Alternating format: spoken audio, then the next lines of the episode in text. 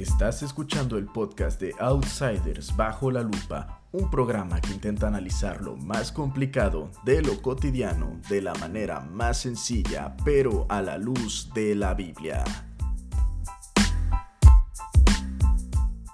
Bueno, pues en este capítulo de Outsiders Bajo la Lupa, que se trata de hablar un poquito de la Biblia de manera más práctica, voy a traer una invitada que pues, realmente es muy especial porque me invitó a su a su podcast que se llama Mujer es Virtudes. Y pues por ende, pues yo también la tengo de invitada y justamente vamos a hablar de un tema por el cual justamente nos conocimos, un poquito de este tema de, la espiritualidad que hay hoy en día, porque todo el mundo se dice que es espiritual, no religioso y cada quien maneja su definición de la espiritualidad y pues ella es Vero, nos conocimos en Twitter, continuamos hablando por WhatsApp y luego pues se ha forjado una amistad a distancia por la pandemia. Entonces, Vero, muchas gracias. ¡Yay! Gracias por invitarme. Dijo Edgar que, que, se quedó con ganas de seguir hablando, entonces iba a hacer su propio podcast para hablar tres horas cada, cada episodio. Sí, sí, y ya aquí estamos. Es más que nada una ambición de seguir hablando, porque me quedé con ganas de seguir hablando del podcast que grabamos sobre si la Biblia era machista o no, un tema bastante interesante. Pero hoy nos compete el tema de la espiritualidad eh, y pues Vero como ex espiritualidosa, ahora cristiana, me gustaría que me platicara un poco cómo funciona ese rollo, en qué, en qué creen realmente, qué es lo que pueden tener en común, por ejemplo, el hinduismo, el budismo eh, y todo ese tipo de cosas que incluso se han popularizado en la ley de la atracción. Ándale, de hecho es todo lo que se le denomina la onda New Age, así que es como, como, una forma de, de, combinar un montón de filosofías, eh, ya sea orientales, eh, espiritistas, eh, ocultistas o cosas así.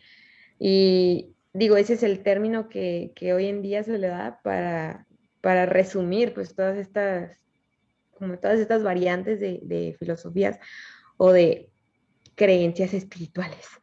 Y literalmente yo venía de eso, nada más así como para hacer la breve historia de cómo fue como mi proceso y transformación, fue que yo crecí, este, pues, católica, eh, o sea, fui bautizada, hice mi primera comunión, eh, nada más hasta ahí me quedé. Eh, estuve pues, en la escuela de monjas y eventualmente en mi familia, en mi casa, se dio como que un vuelco en, en estos temas. Y fue, o sea, yo di con todas estas cosas espirituales, entre comillas, porque en casa se, los vi, porque mis papás se metieron a eso, ¿no? Y pues crecí como con un poco de, como de mixeo de, todo esta, de todas estas zonas y hasta que finalmente conocí a Edgar eh, gracias a Twitter y pues empezamos a contrastar, él me empezó a hablar de una forma en la que creo que nadie nunca me había hablado del tema del cristianismo y de la Biblia. empezamos a contrastar las, las creencias y pues simplemente la neta es que me dejé llevar por la verdad de la Biblia. y Así, y ya caí en esto y ahora pues, ahora sí puedo hablar como, como de alguien que solía creer en esas cosas. Pero ahora les entiendo, o sea, entiendo como que su, su, su, razón de ser en el sentido de que entiendo que el ser humano tiene esta necesidad que de llenar algo que no puede ser llenado tan fácilmente como cree. Em, y, lo termina buscando, pues, lamentablemente en lugares donde nunca, los, donde nunca va a llenar esos vacíos y que ese vacío más grande, pues, es el de Dios. Entonces, pues, más que nada entiendo, pero ya no lo justifico porque sí creo que no es, o sea, no es un camino verdadero, pues, es, es un camino que trata de, eh, de llenar cosas muy banales. Ok, pero, o sea, a ver, eh, nada más volviendo un poquito a tu historia, tú, o sea, realmente tu familia, por así decirlo, es católica, pero a la vez le combinó un poquito estas cosas, eh, un poquito de la New Age. Pero tu familia sigue creyendo en esas cosas de la New Age o simplemente ellos igual ya regresaron igual a su, a su catolicismo. Y la otra es más o menos a qué edad empezaron a meter toda esa combinación para saber cuánto tiempo pues, te estuvo influyendo más o menos este, todo esto? Mm, pues mi, bueno, mi familia sí sigue siendo católica. Eh, yo creo que ya se han salido un poquito más de esas, de todo eso de lo New Age, pero sí mantienen como ciertas ideas. Em, yo creo que fue como, fue, fue en un momento de crisis, en un momento de crisis que le dio a mi papá, este, que fue, o sea, que, que, que su salud mental este, se puso grave y en, en, ese momento como que la forma en la que mi mamá trató de buscar respuestas fue a través de estas filosofías y dieron con una que les respondió en ese momento ciertas dudas que tenían y creo que de alguna forma sí puedo decir le ayudó eh, para salir de ese estado mental en el que estaba mi papá. Eh, y de hecho yo fue con esa filosofía con la que más me casé, que es la cábala. Em, y, y no sé, fue como a los, eh, desde los 7, 8 años que, no te creas, no te creas, como, como desde los 12 años más o menos, porque estaba en la primaria. Entonces empezaron a mover eso, o sea, como a meterse a todo eso. Y ya en la secundaria, cuando yo estaba en la secundaria, empecé incluso a acompañarlos ahí a varias clases que tenían de, de esta filosofía de Cábala. Y pues digo, aquí en Cábala sí es como de lo que más conozco o, conocía, eh, pero pues sí tiene sus patas de cuál cojear, ¿no? O sea, como todo. Pero se basaban en, en, una idea que habla sobre el tema de, de, hacer restricción a tu propio ego para poder recibir como las bendiciones de la luz en tu vida. ¿Cómo, ¿cómo que las bendiciones de la luz? Así le dicen, pero es como, la, como entiéndase la luz como en el sentido de que Dios, el creador o lo que sea. Y lo hablaban así porque dicen que Kabbalah significa recibir. ¿Y eh, recibir qué? Pues básicamente todo lo que quieras. Pero pues es como, si hacen como un sincretismo con un montón de, filosofías y religiones, o sea, en, e, en esa esa creencia. que te interrumpa. Lo, lo, de la luz es, la luz te ayuda a conseguir lo que tú quieras, ¿no? Entonces es como lo mismo que la ley de la atracción, más o menos. No. no? no? porque ahí tienen un sistema muy rígido de creencias de, de, por qué a veces las cosas no se dan. Ah, bueno. Pero luego incluso, ajá, ajá, ajá, o sea, como que llegan a, sí te llegan a, decir como de que es que tienes que ver el panorama completo de por qué a veces estas cosas no se dan y tienes que entender el tema de que si es correcto o no, porque lo estás eh, queriendo o deseando desde tu alma o desde tu ego. O sea, hacen como una comparación de que del alma y del ego y, y de por qué la restricción es necesaria para que, pueda, para que la, la luz pueda entrar a tu vida de manera correcta y que sea tu alma la que la reciba, no, no como que un chispazo de luz eh, como que, que, vendría siendo el del ego. Por ejemplo, ponen un ejemplo tan básico como, como, o sea, para que se entienda como este concepto, lo ponen en un ejemplo como estás haciendo dieta. La restricción sería eh, mantenerte firme en tu dieta el romper esa restricción o caer como en el, como en esto de, no sé, como hacerle caso a tu ego, sería que ves un chocolate y te mueres por comerte ese chocolate. Entonces, una parte de ti, la voz de tu alma, te dice, oye, no, pues espérate, o sea, si quieres hacer esto es restricción y al final, y al final de cuentas esa restricción va a hacer que recibas como la luz o la energía de ese chocolate porque te va, porque te da como un placer eh, o sea, a largo plazo, ¿sabes? Y el, el, ego te dice de que no, a corto plazo lo quiero ya. Entonces eso termina generando como un chispazo de luz porque te lo comes y sientes rico y dices, oh, como chiste rico. Pero eventualmente viene como un apagón que dice, ¿por qué lo hice? O sea, que viene como la resaca de, hice caso a, mi, a la voz de mi ego y eso fue como, como, como el chispazo de luz a lo que le llaman cortocircuito, que es como un apagón de, o sea, porque viene como un chispazo de luz que es seguido de un apagón. Es como la culpa, el remordimiento. Ajá, exacto. O sea, y tienen como una forma muy, pues, pues con conceptos así como muy seculares de explicar cosas mucho más complejas en ese sentido, que yo pues le agarré mucho amor en ese momento, pero al final de cuentas, lo que me hizo como dejarlo, o sea, así como de lleno, y, no, no, creo que esté como peleada con lo que aprendí al 100%, pero, pero sí creo que digo, o sea, ya no, tiene, ya no tiene sentido en mi vida y para mí, ¿sabes? Ajá. Pero, por ejemplo, vamos, vamos a relacionarlo un poco, porque es que yo estoy seguro que todas las religiones, muchísimas, todas tienen cierta relación en un sentido de que todas se desprenden de un mandato que Dios pone desde el inicio de los, de los tiempos, desde que creó la humanidad, y ya cada quien se desvió a hacer las cosas más a su manera, pero siguen tomando bases fundamentales que Dios puso. Entonces, eso que me comentas del, del, tipo de cosas para pedir, pues también funciona en el cristianismo, que también para los cristianos nos dicen de que tenemos tenemos que nosotros pedir, pero pues cosas que realmente vayan a darle la gloria a Dios. Por ejemplo, si yo quiero un carro, no pedir un carro porque nada más yo quiero tener un carro, no. O sea, uno puede pedirle a Dios por un carro, pero tiene que tener una idea de lo que puede hacer con ese carro que sea para beneficio, honra y gloria a Dios. Y aún así Dios te puede decir que no, ahí, ahí sí no es garantía. A pesar de que tú lo estés haciendo para, o sea, que tú quieras, este, para Dios, a, veces Dios te dice que no y te enseña cosas muchísimo mejores. O sea, ¿qué, qué tal si no tienes el carro y te tienes que ir en, eh, en, transporte público todos los días a tu trabajo? Y en ese transporte público descubres que siempre se sienta al lado de ti una persona nueva y le puedes hablar de Cristo.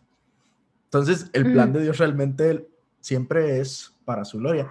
Pero bueno, ¿qué tal si te da el carro? Te da el carro, lleva, lleva gente a las actividades de la iglesia, que son lejanas, lleva tus, puedes ir a recoger a tus vecinos que invitaste, puedes ir a recoger a otros que quedan más lejos que invitaste. Entonces, el cristianismo también te maneja un poco esa parte, pero yo pienso que el cristianismo es como un, poco más, todo es dentro de la voluntad de Dios, a pesar de que hay cosas que yo deseo, siempre tiene que ser primero que se haga la voluntad de Dios, hágase tu voluntad, es más o menos la forma en la que el cristiano funciona.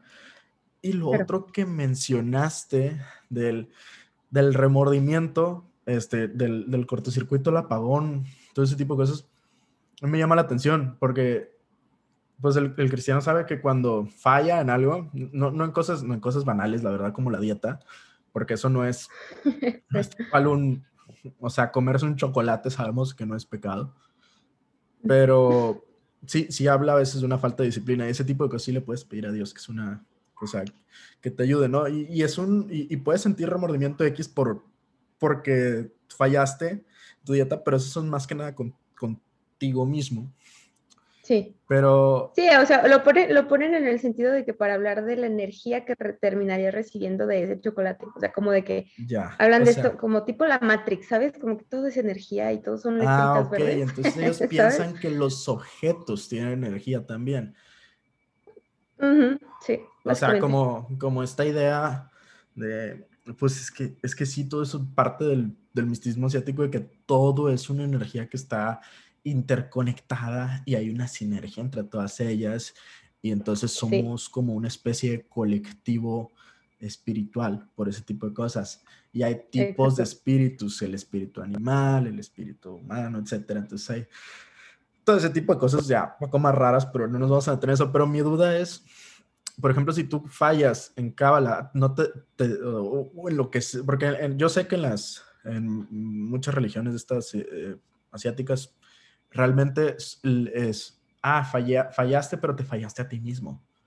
En el Cábala igual te fallaste a ti mismo o es como como en el judaísmo, por ejemplo, o el cristianismo que es de que le fallaste a Dios. O sea, ahí sí, eso sí me gusta, que el judaísmo el cristianismo mm. Tienen esa autoridad por encima. Bueno, también, la verdad, los, los hay que admitirlo. Sí, a quién, rendir, a quién rendirle cuentas. Sí, no, no, o sea, de cómo, de que tienen este orden jerárquico de a quién rendirle cuentas y ya por ende te sales de ti mismo. Eh, no, en Kabbalah de hecho tienen como un, eh, pues, un sistema de justicia que tendría, terminaría siendo como el tema del karma, pero en el mismo tema del karma que maneja esta cábala que yo aprendí, eh, tiene que ver incluso con el tema de la reencarnación, que pues, al final de cuentas también tiene que ver mucho con el con lo oriental, pero el sistema de, de creencias sobre la reencarnación es súper extenso, o sea, ahí tienen así como un sistema mm, bastante, bastante. No, nada, nada tiene que ver como con la teoría ni budista ni hinduista, o sea, es algo todavía más extenso. O sea. Eh, y complejo, o sea, como complejo en el sentido de que porque hay niveles y que si te conviertes en piedra o que si te puedes convertir en planta o que si en animal, o sea, ¿sabes? Igual los budistas creo que, tienen eso, ¿no? Que, que, si te portas muy mal te vas a un espíritu más bajo que es como el animal o algo así, ¿no? Sí, porque hablan de los cuatro reinos, que es el, inanima, el humano, el animal el, y el inanimado. ¿Dije cuatro? Seguramente habrá uno que es espiritual o algo así, ¿no? Es que, es que de esa parte ya no me acuerdo la teoría de eso. Sí, o sea, es, es, es, que realmente yo creo que en el, en, el tema de Kabbalah sí hablan muchísimo, pero muchísimo del tema de la reencarnación, esto del árbol de la vida, del, del árbol sefirótico. Eh, se basan obviamente pues mucho en cosas judías, pero sí se salieron totalmente y usan, por ejemplo, el tema de la astrología también, o sea, que te digo, yo era astróloga. O sea, ellos igual eh. meten el tema de los astros, es igual meten como, mm. pero tal cual como lo conocemos o les cambian el nombre, porque tan siquiera veo que usan la reencarnación, que, que pues yo creo que todos la conocemos más por el budismo, esa reencarnación pero ellos le ponen más reglas, porque pues al final de cuentas la, la cábala viene de los judíos. Los judíos son gente que les encanta las reglas, les encanta la tradición, les encantan los preceptos. Entonces, nada más mi, mi duda es eso de que la, lo, lo, que creen, ahí sí de plano lo cambiaron o es, exactamente lo mismo, pero le pusieron otras reglas más. La cosa es que, mira, o sea, en cábala también hay como diferentes ramas. Yo estudié la cámara, la cábala luriánica. O sea, la cábala luriánica es de un rabino que se llamaba Isaac Luria. Y porque ahí también manejan este, este sistema de rabinos y, maestros, o sea, como los judíos, este, a la fecha. Ajá, o sea, este, entonces son estos maestros, pero pues como se fueron al tema místico, eh, también muchos maestros cabalistas fueron perseguidos en la historia y también masacrados. Me acuerdo de uno que hablaron, uno de sus rabinos que fue o sea, que incluso fue tan masacrado que, que le, o sea, que voltearon su piel como calcetín. O sea... ¿Quién lo perseguía? ¿Los, ¿Los mismos judíos o...? Creo que los mismos judíos, no me acuerdo. O sea, no, no te sé decir bien esta historia, pero la, la rama de cábala que yo estudiaba era la cábala luriánica, que se basa, te digo, en, este, en las enseñanzas de este Rabisa Cluria, que luego le transmitió sus, sus enseñanzas a otro que se llama Rab Ashlag, Rab Ashlag, y ya de, eh, y luego el Rab Ashlag este, se lo transmitió al que terminó abriendo el, lo que se llama el Centro de Cábala Internacional. O sea, es como una institución así pues, grandota. Y ya de ahí se desprendió pues una familia que, que esparció esta, esta, enseñanza. Y esa enseñanza, también hay, otro, también hay otro maestro que habla de eso en Argentina, o sea, que mantuvo como las enseñanzas de Rabashlag, pero que se saltó a estos maestros. Un, un temota ahí, o sea, como de que... Depende mucho del de el, el, maestro que te lo dé, la tradición que llevas, ¿no? Exacto, ajá. Sí, porque hay muchos que sí le meten cosas que está, pues se desfasan como, porque en esta cábala se basan mucho también en la Torah, o sea, como que agarran la Torah, por ejemplo, ellos hacen las celebraciones judías como Rosh Hashanah, Pesach, eh, Purim, o sea, todas esas que hacen los judíos las hacen acá. Y nada más que ahí pues no es como tan, tan de que nosotros judíos sí y ustedes no, ¿sabes? O sea, es como que cualquiera que no sea judío, pero pues puede ser, puede entrarle. Eh, esa es, como la diferencia, o sea, como que sí estaba muy, muy judaizada esta cábala. Y ya las cosas que empiezan a explicar, pues, de hecho, tienen su libro sagrado que se llama el Zohar. O sea, hablan de varios libros sagrados que hablan de, que hablan, por ejemplo, los, hablaban como en niveles, que hablan uno del Sefer Yetzirah, el, la Torah, eh, ay, no me acuerdo, unos libros que hablaban de Abraham, no me acuerdo, no sé si es el Sefer Yetzirah o otro de Abraham, que de ahí justifican el tema de la astrología. O sea, de ahí se basan para hablar de, de, de por qué es necesaria la astrología, pero que es una astrología lunar en vez de basada en el calendario solar. O sea, es una astrología como con una teoría también totalmente diferente al, al calendario solar, que, que ahorita pues se ve también mucho de eso. Y ya como que, como que ellos dicen que el, nivel mayor, así o superior del libro, de los libros sagrados y que ahí se encuentra toda la verdad es el Zohar. Y que es como una forma de decir, no, es que es la decodificación de, esto, ¿no? De, la Biblia incluso. O sea, hablan de ese tipo de cosas. Eh, pero ese, ese libro nada más está escrito en arameo. Tiene sus traducciones, pero en unas traducciones tienen este... Eh, cosas que hablan, o sea, como, no son pasajes, pero son como tipo versículos, o sea, por así decirlo, y mencionan a, Abraham, a Sara, o sea, muchas cosas, pero que están totalmente súper diferentes explicadas que, por ejemplo, la, la, Biblia en el Antiguo Testamento lo explica, ¿sabes?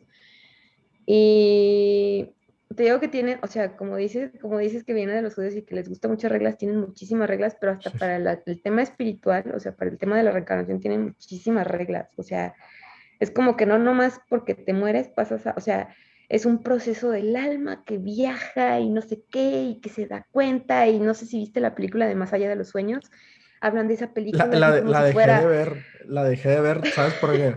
Porque, o sea, a mí, a mí se me hacía yo, Dios mío, o sea, yo, yo no puedo Mira, porque te explico, yo, yo vengo a una escuela eh, donde... o sea, hablan de ese tipo de cosas. Sí, ajá, pero de manera secular. Y entonces cuando yo veo esta película, digo, eh, estoy viendo mi escuela, yo quiero que me saquen de esto. Lo, lo mismo me pasó, lo mismo me pasó leyendo El Gran Gatsby, eh, que es un... No, eso no, no, tiene nada esotérico, pero más o menos la sociedad se parecía un poco a mi escuela entre los nuevos ricos, los viejos ricos, ese tipo de, tensión.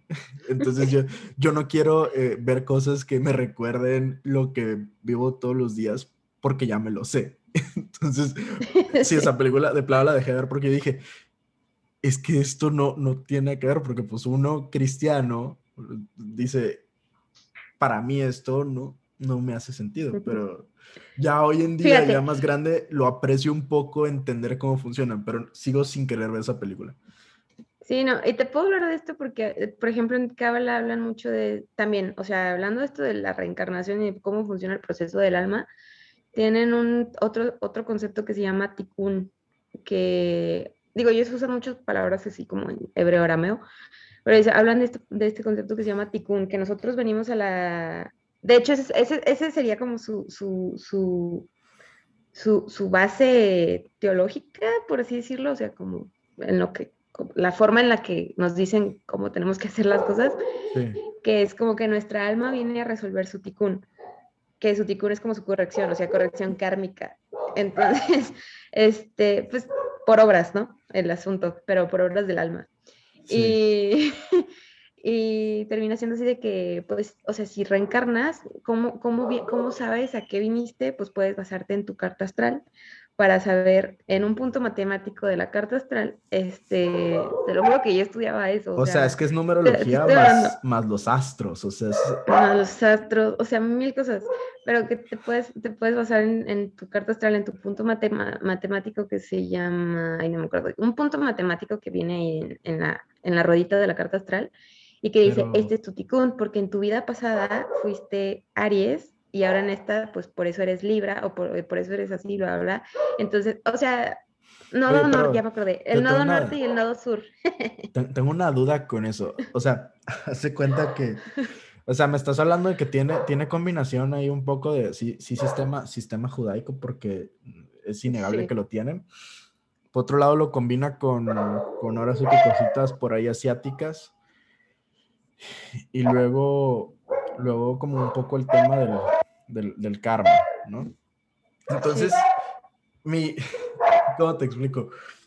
Se, se, me hace muchas bolas cómo pueden empatar todo eso junto. Y luego, por otro lado, quisiera yo saber a qué, a qué se refieren con el tema de, de, de, lo, de, los, de las cartas astrales. Son las cartas astrales que hoy en día se manejan con los mismos nombres de, que, de, de las constelaciones estas de Sagitario, Libra y todo ese tipo de cosas. Mencionaste Libra, pero no sé si lo estás haciendo para que yo entienda o, o, o, en el, o en el Cábala tienen otros nombres o de plano sí se la fumaron, de, o sea, se la copiaron de otro lado. No, eso, o sea, es, es lo mismo, o sea, es basado en la misma rueda, pero, pero tienen un, como una forma de explicarlo de, desde el aspecto de, del calendario lunar. O sea, calendario lunar no dura lo mismo que el calendario solar. Entonces dividen, por ejemplo, los seis primeros meses tienen una carga de energía y los otros seis meses tienen otra carga de energía.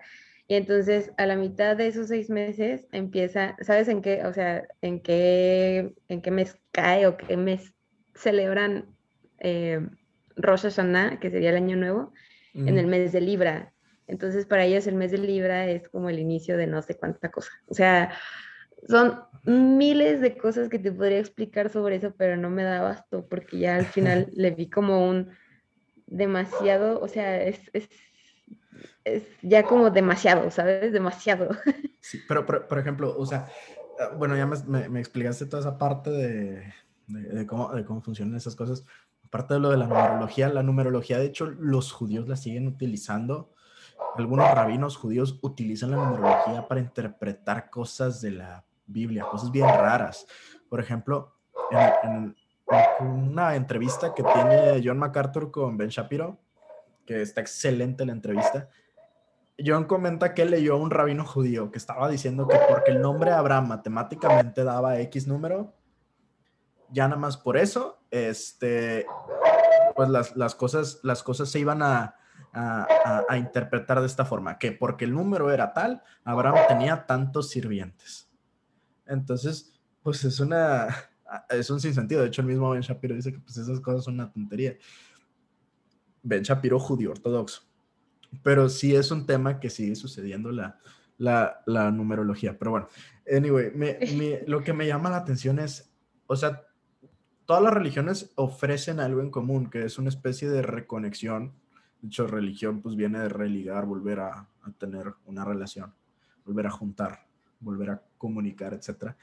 Entonces, eh, todas las religiones ofrecen algo, una especie de volver a conectar con una especie de deidad. Hay, quienes tienen muchas deidades, hay quienes tienen una, y, y, los hay quienes incluso piensan que eh, la deidad es un tema colectivo porque todos nosotros somos pequeños dioses. Entonces yo quisiera saber si el, el Kabbalah te habla de una, como viene del judaísmo, eh, no sé si hablan de tal cual de, Jehová, eh, o como los puristas dirían, Yahvé o Yahweh, este, o, te hablan de que tú también eres ese Dios porque hay una interpretación muy mala que se da de Génesis que dicen de que porque Dios nos creó a su imagen y semejanza, pues nosotros también tenemos, tenemos algo de deidad.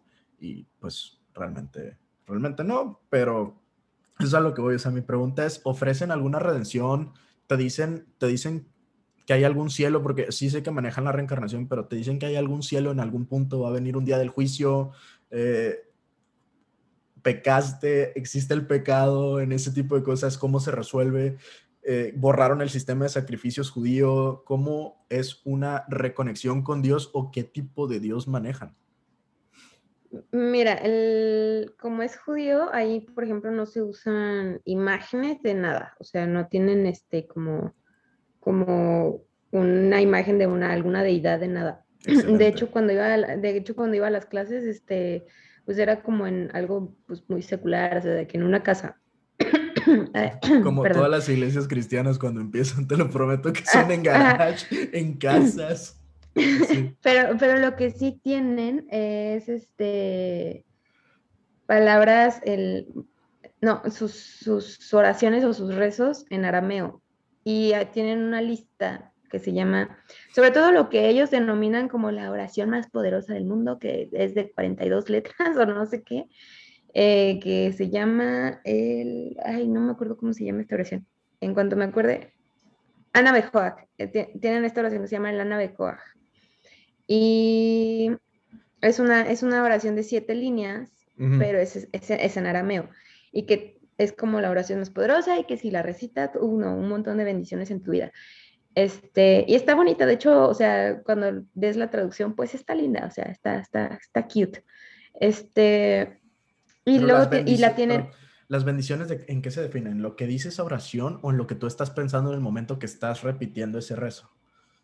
En lo que tú estás pensando, en lo que estás repitiendo ese rezo, o sea, porque se supone que tiene su significado la oración, pero se supone que ahí hablan mucho del tema de la conciencia, de que tú tienes que hacerlo con la conciencia de que sea para bendición para los demás, ¿sabes? Pero o sea, aunque no, lo estar relacionados, ¿no? O sea, el rezo puede estar hablando de una cosa y por dentro estás pensando en otra que, que, que si es para un bien o algo, pero no tiene nada que ver con el rezo.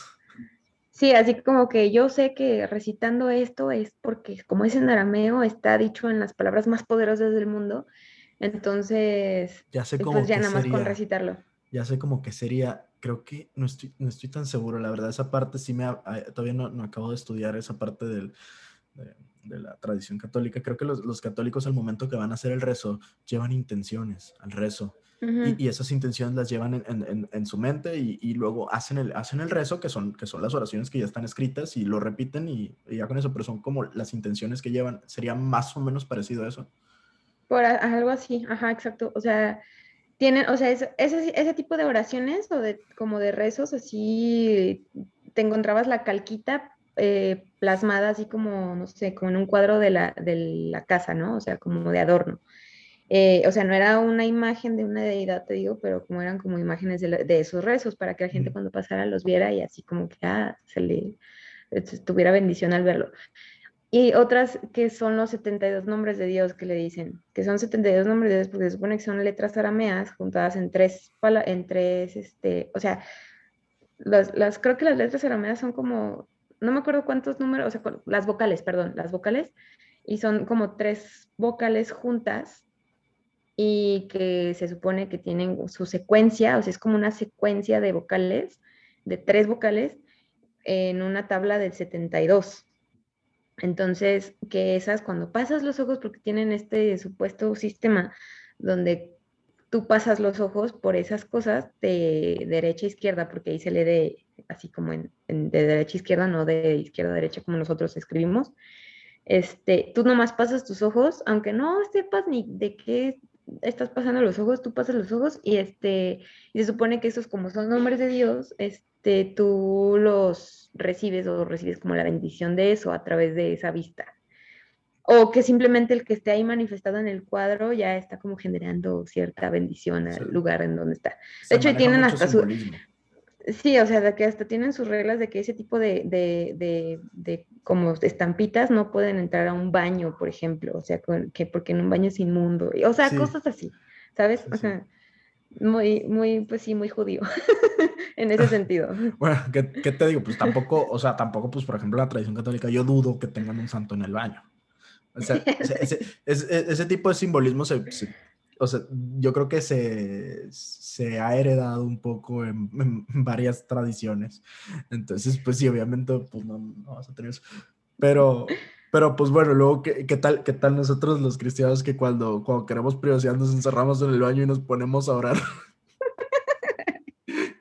Porque entendemos que no es el lugar, este, sino, sino es el momento donde estás con Dios. O sea, el lugar no es importante, sino realmente la, la conexión con Dios, pues tienes que orar, o sea, puedes orar en todo lugar. Eso es, eso es lo bonito de, el tema del cristianismo. Ser cristiano. Sí, sí, sí. No, yo, yo no digo que los católicos no vayan al baño a, orar, pero me refiero al tipo de imágenes, el, tipo de imágenes que tienen, este, no, no las van a meter al baño, ¿me entiendes? Porque tienen un cierto respeto por esas, esas imágenes y, y, lo, y lo que representan. Pero pues como nosotros no tenemos imágenes ni nada, pues nos podemos felizmente ir a, orar al baño, la verdad. Este, otra, otra preguntilla, entonces, eh, pero todavía me queda pendiente que, entonces, ustedes sí están alineados al tema de solo hay un Dios, ¿verdad? O sea, bueno, no ustedes, ya, no, ya no eres del Cábala, pero... Ya no yo, ya no yo. Sí, sí. Eh, pues sí, es que básicamente hablan de un creador, o sea, hablan de un creador, pero ahí como que, como que quieren, este, no sé, como secularizar o, o... creo que sí, sí le hablan como Jehová, no, no, no, no, no, perdón.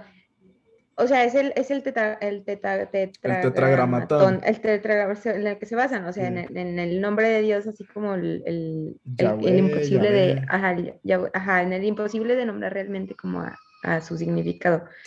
Entonces, pues se basan en ese nombre realmente para hablar como de, de, Dios, pero le ponen el nombre como de la luz, la energía, o sea, cosas muy místicas. Ya, oye, pero, o sea, ¿se cuenta que si tienen, si tienen a Dios, pero en ningún momento te dicen de que, oye, ¿sabes qué? Eh, en Génesis, o sea, si tocan Génesis y no te dicen de que, oye, pues, ¿sabes qué? Mira, aquí, aquí el hombre pecó y, a partir de ahí, pues, el hombre viene en corrupción, o sea, el hombre queda corrompido porque Dios tira maldición sobre, sobre el hombre, el hombre y la mujer por, haber, por haberle desobedecido, esa parte no la tocan. Pues, mira, no, no hablan de, o sea, como de corrupción o, o tal vez mis clases no alcanzaron para llegar a ese punto. Pero sí hablan de, por ejemplo, de Adán y Eva, porque ellos se basan también en el en Bereshit, que sería el Génesis de, la Torah. Eh, o sea, usan pues los libros de la Torah y Génesis lo tocan mucho, sobre todo cuando nos hablaban de, de ¿cómo se llama? De, de los patriarcas. Pero ah, tocan el tema de Adán y Eva como más bien una, como una, una historia eh, simbólica, De, la creación. O sea, sí se ponen muy creacionistas pues con el tema de Adán y Eva y la serpiente y así. Eh, o sea, para ellos todo esto es simbólico, vaya, toda, toda parte de Génesis es simbólico. No, yo, nada más voy a, decir un, precepto fundamental.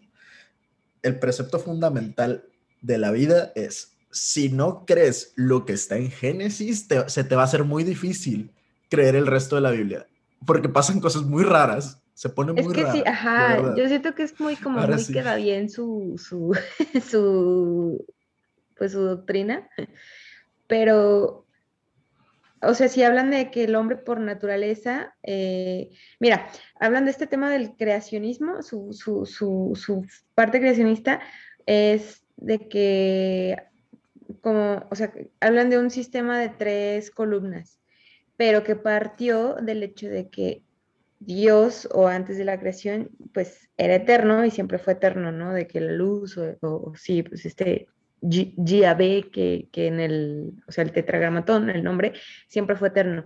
Pero llegó un punto en el que quiso crear, pues, o sea, que hizo a su creación o algo así, pero le llaman como el sistema de tres columnas porque es como Dios es un, es un canal y nosotros como, como su creación somos una vasija para recibir su luz. Por eso somos una, o sea, por eso es cábala de recibir, porque es una vasija que recibe la luz de Dios. Pero entonces cuando... De cierta forma no está tan descabellado, porque estamos hechos para alabar a Dios. Pero es como una forma de, de, cómo recibir esas bendiciones en nuestra vida, pero no, no te hablan de una ley de la atracción, porque sí hablan como de un sistema de que no, no todo lo vas a recibir, o sea, de que, de que hay como consecuencias detrás de cómo lo recibe, mil cosas, o sea, es, es, muchísima regla como en, su, en, su, en sus cosas, en la creencia, pues. Y, pero hablan de este, de este inicio, de que cuando, cuando la luz creó a la vasija, este, quedó un 99% de la realidad oculta, porque la vasija representa el 1% de la realidad. O sea, de que toda la materia física es solamente el 1%. Lo que representa el 99% es todo lo que no vemos más bien, o sea, lo vendrían poniendo así como el mundo espiritual, pues, así hablando como en estos términos. Y que ese 1% pues está limitado, o sea, somos como nosotros limitados por nuestros cinco sentidos, ¿no? Si todo lo que vemos, lo que leemos, lo que gustamos, tocamos, etc. Y la forma de conectar con esa luz infinita, que vendría siendo el 99% o esa otra realidad, pues es en el sistema de las tres columnas, que sería hacer la restricción de la que te hablaba al principio, pero todo con el fin de, corregir nuestro ticún como seres humanos, como almas fragmentadas que somos desde el inicio de esta creación que ellos tienen. ¿Sí me explico? O sea, ahí estamos de acuerdo. Sí, un poco tienen como su, o sea, como su, su sistema de, el inicio de la creación, su, caída, o sea, y su, su hacia dónde van y bla, bla, ¿no? Pero ellos creen en un eh, cielo. sí, o, sea, pero sí creen, no sé si, pues por eso te decía si viste la película de Más allá de los cielos, Más allá de los sueños. O sea, ellos creen en, ajá, pero por ejemplo ellos en este tema, como meten reencarnación, hablan de, de que incluso para corregir tu tikkun, que ese es el fin último, que el, el, del alma, o sea, que somos almas todas, que estamos fragmentados, separados de la luz. Este, este, para corregir esa, ese, ese, ese tikkun ese karma álmico que tenemos, así de milenios, este, lo que dicen es que incluso en el, hablando de reencarnación, una de las formas en las que te das cuenta, supuestamente ellos creen, que concluiste con tu ticún o que, o que pagaste toda la deuda de, tus ticunes, de tus reencarnaciones pasadas, que ya no tendrías que volver. O sea, como, de hecho, esto está muy hinduista. fíjate que esto, esto, está. Sí, completamente. Esto hasta muy budismo en el sentido de, que, de que ellos creen en millones de reencarnaciones, pero que tiene que haber un punto en el que ya termines como que de reencarnar. Y es el hecho de que, por ejemplo, cuando las personas tienen una muerte pacífica, o sea, como de que muerte sin sufrimiento, que dicen, eso es, eso es señal para ellos, no, como esta muerte de que te, te duermes y ya no despiertas, que eso es una señal de que concluiste todos tus ticunes. Porque hablan de este también, el sistema de creencias de reencarnación, de que incluso si moriste en una vida pasada, como alguien que fue baleado aquí en el pecho, este, tu lunar que tienes ahí puede significar algo así, ¿sabes? O sea, tienen mucho de ese tipo de creencias. Eh, Demasiado simbolismo. sí, o sea, pues como, como, que justifican cosas que racionalmente o humanamente pues no entiende, no, sé, tú sabes, o sea, en ese sentido. Desde que meten la numerología, desde que meten la numerología, ya sabes que por ahí va que le gusta ver pues ahora sí que le quieren buscar patas a la serpiente. Sí, y por ejemplo, también es eso, es eso de que, de que si duermes y ya no despiertas, que, tiene, que es como que ya te fuiste al cielo básicamente para ellos, este, o que ya no tienes a nada que regresar porque ya estás así como en el otro plano. Este, tienen otra forma, por ejemplo, la de Más allá de los sueños, en la película. No sé si la terminaste de ver, pero el caso es que ya ves que se supone que el, no, pero se, supone, que este médico dio su vida, o sea, porque, porque, estaba ayudando a salvar a alguien, ¿sabes? O sea, de que murió porque estaba salvando a alguien en un carro. Que dicen que esa es otra forma de, de, concluir tu misión en esta tierra o en este mundo o este plano físico, que si das tu vida por alguien más, ¿sabes? Entonces. Entonces, para ellos, la especie de redención o la llegada al cielo es, es un sistema de, de obras que es progresivo. O sea, no hay, no hay, no hay un punto donde te digas, ya, tú puedes ir al cielo. No hay como que un breaking point, solamente tienes que vivir haciendo obras hasta que, pues bueno, si te mueres y de pronto vas al cielo. Sí, así pues de que en, cada pues, reencarnación cada, cada vez más perfeccionado hasta que simplemente dejes de venir. Ya.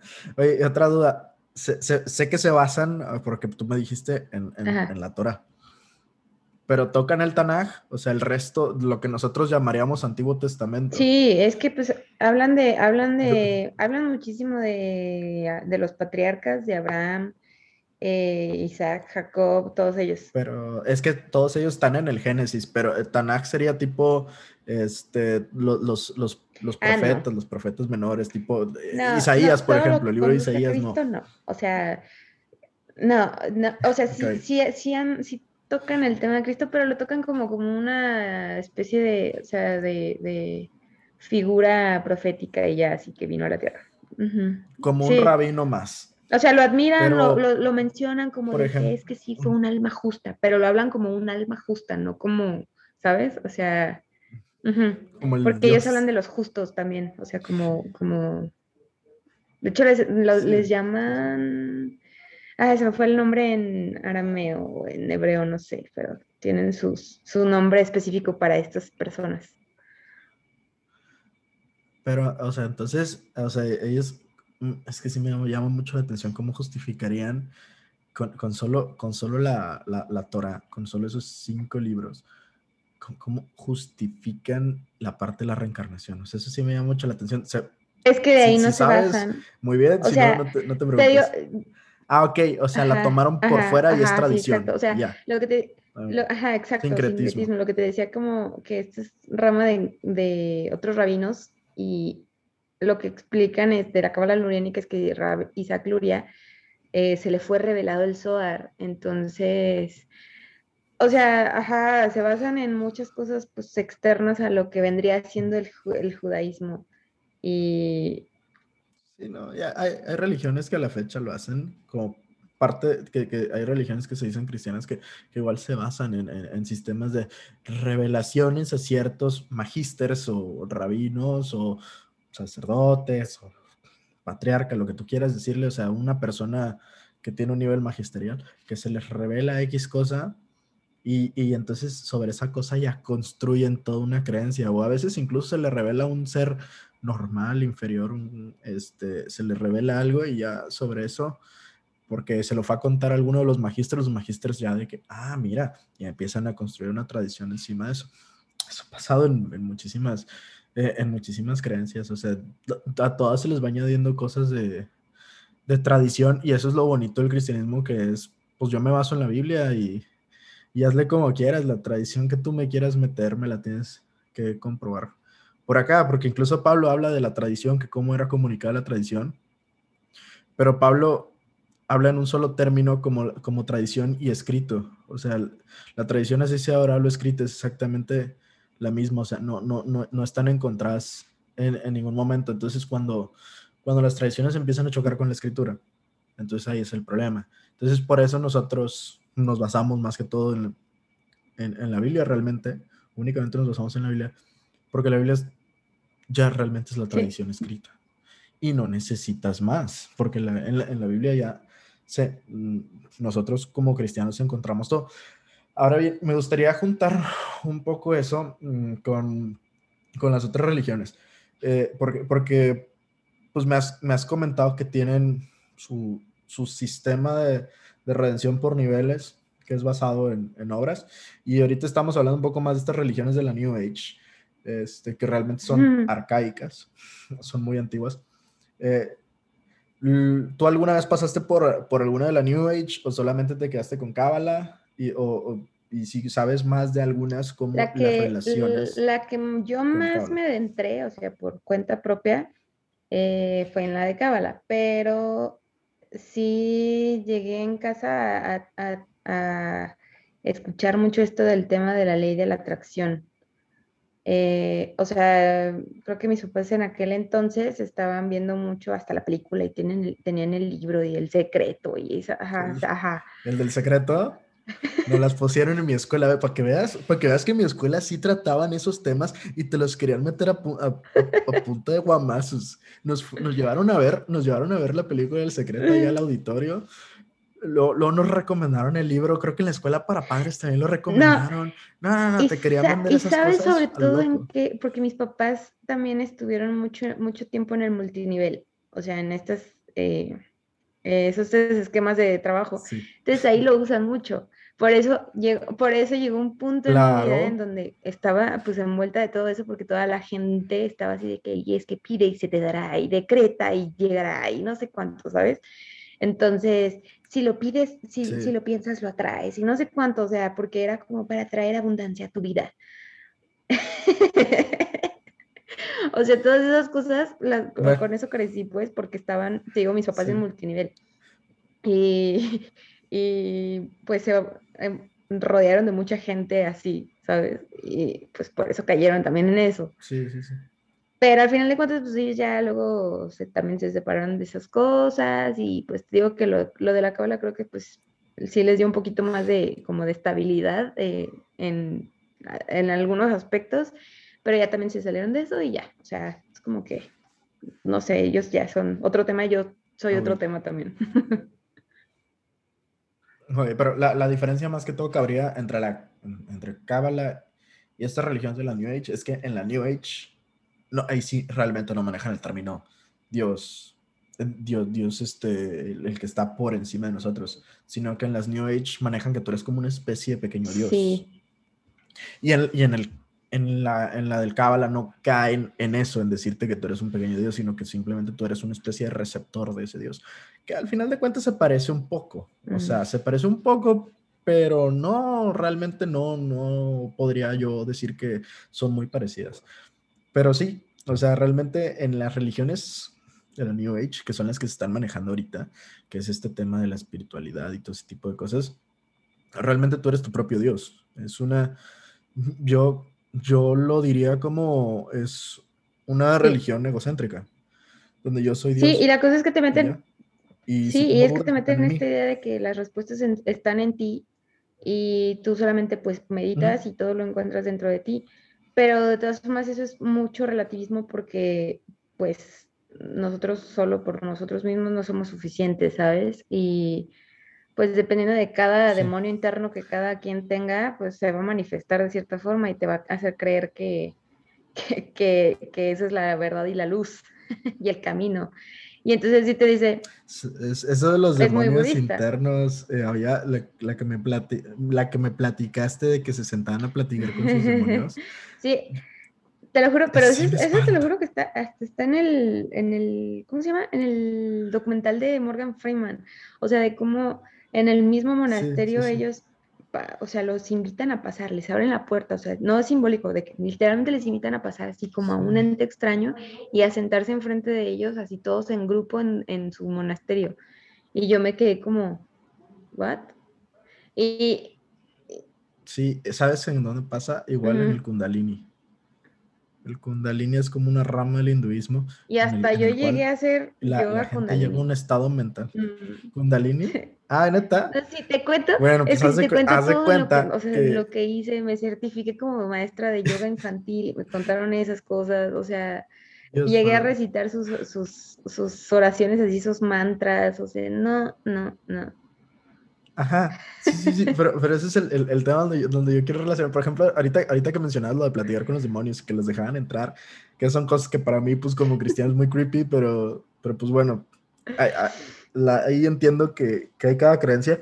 Este, y ellos también han de pensar que nosotros estamos loquísimos, la neta. O sea, pero bueno, eh, volviendo a eso en el Kundalini, me, me, me, acuerdo mucho cuando lo estudié. O sea, yo, yo no las estudio de que yo me meta en la religión, simplemente estudio de qué se trata, ¿no? Me, me acuerdo que llegaban a una parte, un estado mental de una meditación en el cual ellos tenían que fungir como un puente espiritual y su cuerpo podía ser un receptáculo de los espíritus que estaban por ahí. Y entonces la activación kundalini es un movimiento involuntario del cuello. Y respiración. Que es muy, muy parecido. Sí, sí, sí, sí. Y es muy parecido al que tú puedes observar en ciertas iglesias que se denominan como cristianas, que yo tengo, yo tengo muchas dudas y muchas cuestiones que hacerles, que hacen esos movimientos de cabeza temblorinas y eso es completamente el kundalini. Y, y funcionan más o menos igual. O sea, buscan una, una especie de conexión y ser un receptáculo. Ellos dicen del Espíritu Santo, los otros de Kundalini dicen espíritus en general, y los estos que me platicaste, pues del, de demonios, dicen ahí, para platicar con ellos. Yo no sé qué te puede ofrecer un demonio, pero, pero bueno. Sé, que en el los Islam, los demonios que son del desierto se les llaman los genios. Ajá. Pues pon tú en el, Islam, sé que en su tradición, no, eso no, creo que no está en el Corán, pero en su tradición, en parte de sus tradiciones, están los demonios del desierto y esos los llaman los genios, mm. los genies. Este, los, genios para ellos son como los demonios del desierto y cada uno tiene distintas habilidades, ¿no? Entonces, tú cuando, cuando logras dominar a un genio, él te puede enseñar todas las habilidades que, que tiene, por ejemplo, no sé, arquitectura, pues te haces un gran arquitecto. Ya es como, eh, todas esas al final, todas son cosas que van acarreando en muchos lados y, y las van empatando. Pero volviendo al tema de lo del yoga y que te aprendiste los rezos y todo eso, en, en, el Kabbalah hay rezos, ¿verdad? En, eh, en, el budismo sabemos que hay rezos, en, en todas las... En, el hinduismo también los hay. Mantras, pues o sea, los, los, mantras, los tibetanos, los, o sea, todas esas cosas así, ajá. Todo. Todos tienen algo. Son, son, ajá, son, son una especie de oración ya escrita que solamente tienes que repetir varias veces y, y, eso se supone que te ayuda a entrar en un estado de conexión o, o, o, como tú dices, podías llevar cierta, cierto pensamiento en la mente y nada más estabas repitiendo lo que te daban a leer y con eso se iba, se iba a cumplir. O sea, al final es, eh, el, chiste de esos rezos es como ser una especie de conexión. Pero, eh, y, y, fíjate que con esas religiones en las, en las asiáticas, este, toda esa parte del misticismo asiático, los, los rezos son tan, tan importantes que lleva, tenían que llevar un sistema de conteos. Y, ese sistema de conteos eh, les hizo crear una, una, herramienta llamada Yapamala. El, el Yapamala es esta cosa parece, hace cuenta que estás viendo el rosario, está igualito, solamente sin una, sin una cruz está idéntico, son unas cuentas en un, una especie de, de, por así decirlo, collar, creo que en el, en el Yapamala son 108, y, y hace cuenta que termina como que en una, en una sola línea al final, y en lugar de una cruz, punto, tiene como que una, unos pelitos ahí abajo. Y si tú buscas ahorita en, en, tus emojis Rosario, te va a aparecer un Yapamala, no te va a aparecer un Rosario, te aparece un Yapamala. Entonces, cualquiera que haya puesto, según él, un rosario de emojis, está poniendo realmente un yapamala, nada más dato curioso. Y, y, estaba viendo un poco de, de la historia de, mm, del, del, yapamala. Eh, pues empieza con los hindúes, luego se van los budistas, luego ya mucho tiempo después lo tomaron los de los estos eh, que son de la religión de Krishna, Hara Krishna, o así se llama. Este, pero también tuvo una influencia en el Islam. En el Islam tienen una cosa que se llama tabish, que igual es para contar sus, sus oraciones repetidas. Y además también, pues, sabemos eh, pues que el, el, rosario católico viene de, de, de, Asia, viene de justo de esa parte oriental. Entonces simplemente son como una, una especie de mezcla de, de, esas, de esas tradiciones para suplir una, una necesidad que todas esas religiones tenían en común, que es el sistema de rezos para llegar a cierto punto, que si cargar tus intenciones, que si cargar los pensamientos y deseos que tenías, o que simplemente entrar en una conexión espiritual por la repetición de esos mantras, como es el caso de, de algunas cuestiones del hinduismo, ¿no? Ahorita que otro, yo llegué a hacer nada, te cuento que hice una oración que se llama Sopurk. ¿Qué es eso? que es, era una, haz cuenta que era, era un reto de 40 días de hacer una oración. Eh, que sí, o sea, habla cosas como cuando te pones a ver las traducciones, que sí es algo como bendito, que habla de, de mandarle bendición así a la persona por la que estás rezando. Pero no, pero es de Kabbalah, ¿verdad? Era no, algo de hinduismo, pero no, no hindú, o sea, era, no me acuerdo cómo, pero de algo así. Es que una vez me lo mandaron y, nos dijeron así de que en un grupo de mujeres, ¿no? Donde también iba a ser cosas eh, así feministas, estas de, de, de prenderle hasta los cuatro elementos a la Pachamama y cosas así. Es que tú eras metodista, hija, tú te metías de todo. Cualquier religión que existiera. Está el famoso camino rojo no sé si has escuchado el Camino Rojo. El Camino Rojo es el, es, no, gracias a Dios, es, no, el que hace este tipo de cosas de, de como chamánicas. O sea, es, es, esa línea como de lo ancestral y lo de los abuelos y cosas así de las plantitas y prenderle incienso a todo lo que veas. Y cuarcito. Hay cosas bien raras. También, también llegué a estar Pero, en eso. Oye, o sea, fíjate... el caso que te digo que hice una oración de esas que se supone que son 11 repeticiones por 40 días. Entonces es, es como, que, como que tiene su intención, ¿no? Y pues, no sé, creo que en todos lados hay de eso, pero no sé, se llegó un punto en el que no sé, no, no le vi el sentido, simplemente ya dejé de ver el sentido de, eso porque, pues no sé, ya el Dios en el que yo creo, creo que me escucha en todos los idiomas. Sí, Sí, sí. Pues eso, eh, fíjate, esa, esa parte, uh, hablando de los rezos, nada más acá, acabo con el Yapamala. Si alguien nunca ha visto un, un Yapamala, nada más viendo la película El último Samurai, hay una parte donde, donde, ¿cómo se llama? Creo que se llama Kato o algo así, ya no me acuerdo. No, Katsumoto se llamaba el jefe de los samuráis. Este, él se, el general Katsumoto se, que, se, se, se quedaba rezándole a, su Buda y ahí tiene un Yapamala. De hecho, por eso fue que empecé a investigar la historia del Yapamala, porque vi el último Samurai y dije, está idéntico al rosario, de cómo se llama esta, esta cosa, vaya. ya lo busqué. Pues, mi universidad también es humanista y un maestro siempre llegaba con su yapamala enrollado en, el, en la muñeca, por eso yo la había visto.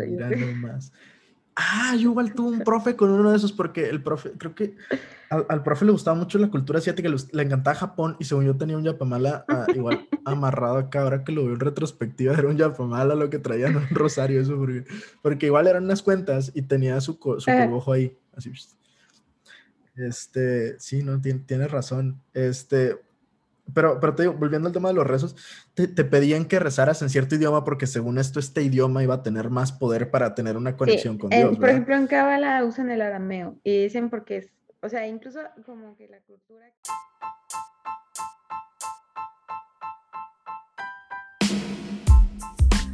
te quedaste con ganas de seguir escuchando este episodio de Outsiders bajo la lupa, te recomiendo que te suscribas y estés al pendiente de la siguiente parte de este mismo episodio. Me despido de ti, yo soy Edgar Sala y te deseo que Dios te bendiga.